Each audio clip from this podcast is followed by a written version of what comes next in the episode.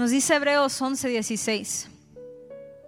De hecho, sin fe es imposible agradar a Dios.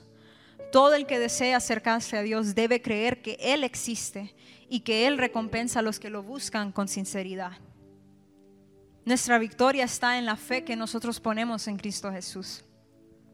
Cuando nosotros nos acercamos a Dios, cuando nosotros decimos, yo creo en lo que vos hablas en tu palabra, quizás yo me encuentro en un momento difícil y, la gente me quiere tentar a buscar cosas que no provienen de ti, pero yo creo y todo aquel que cree en Él será recompensado porque se le busca al Señor con sinceridad.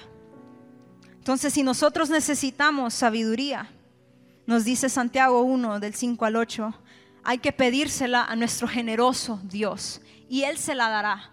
No los reprenderá por pedirla. Porque yo hago énfasis donde dice pídansela a nuestro generoso Dios. No hay que buscar la fuente de sabiduría o la fuente de entendimiento o de conocimiento en cosas que estén fuera de la voluntad del Señor. ¿Te ha faltado sabiduría?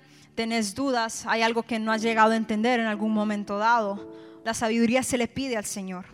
Y cuando ustedes se la pidan, dice la palabra, asegúrense de que su fe sea solamente en Dios.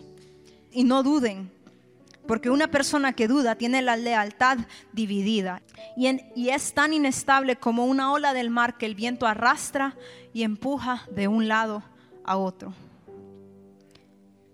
Yo les hablaba previamente cómo el diablo siempre se va a esconder, siempre va a querer engañarlos de formas astutas. Y cuando eso ocurre, nosotros debemos recurrir al único que nos puede realmente proveer sabiduría, que es el Señor, que es Cristo Jesús. Él es el que tiene el control de las cosas, tanto en nuestro presente como las en el futuro. Él es el único que realmente puede guiarnos, el que puede encaminarnos y llevarnos a donde realmente debemos estar, en medio de lo que el Señor dice, en la luz en donde también somos y venimos y alumbramos a los que están alrededor nuestro. Entonces yo quiero que quizás pensemos en esto. ¿Vamos a menospreciar a Dios y exaltarnos a nosotros mismos? ¿O vamos a humillarnos a nosotros mismos y exaltar a Dios, contentándonos con su revelación y uso del poder en nuestro favor? Cuando la palabra de Cristo captura la mente de una persona, cuando la palabra de Cristo y el corazón de una persona va cambiando, Toda participación en cosas que van contrarias a Él desaparecen y en su lugar se pone nuestro Padre. No tengan nada que ver con las obras infructuosas de la oscuridad, sino más bien denúncienlas.